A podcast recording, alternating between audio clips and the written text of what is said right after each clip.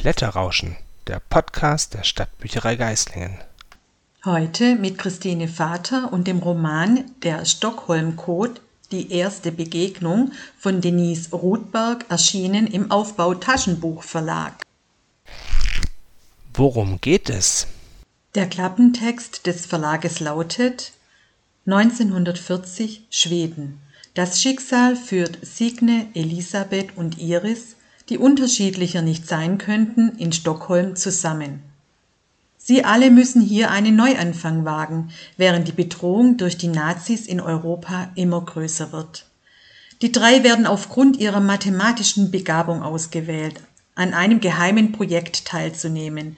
Sie sollen dabei helfen, die Funknachrichten der Nazis zu entschlüsseln und nach versteckten Botschaften zu durchsuchen.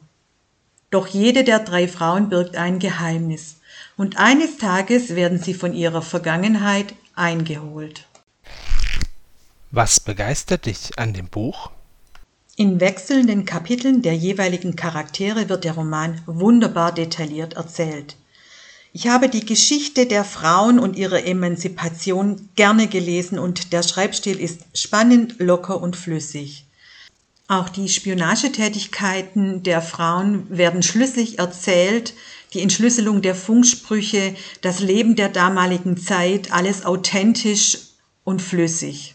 Ich habe mich gut unterhalten gefühlt und freue mich auf Band 2 und 3. Für wen empfiehlst du das Buch?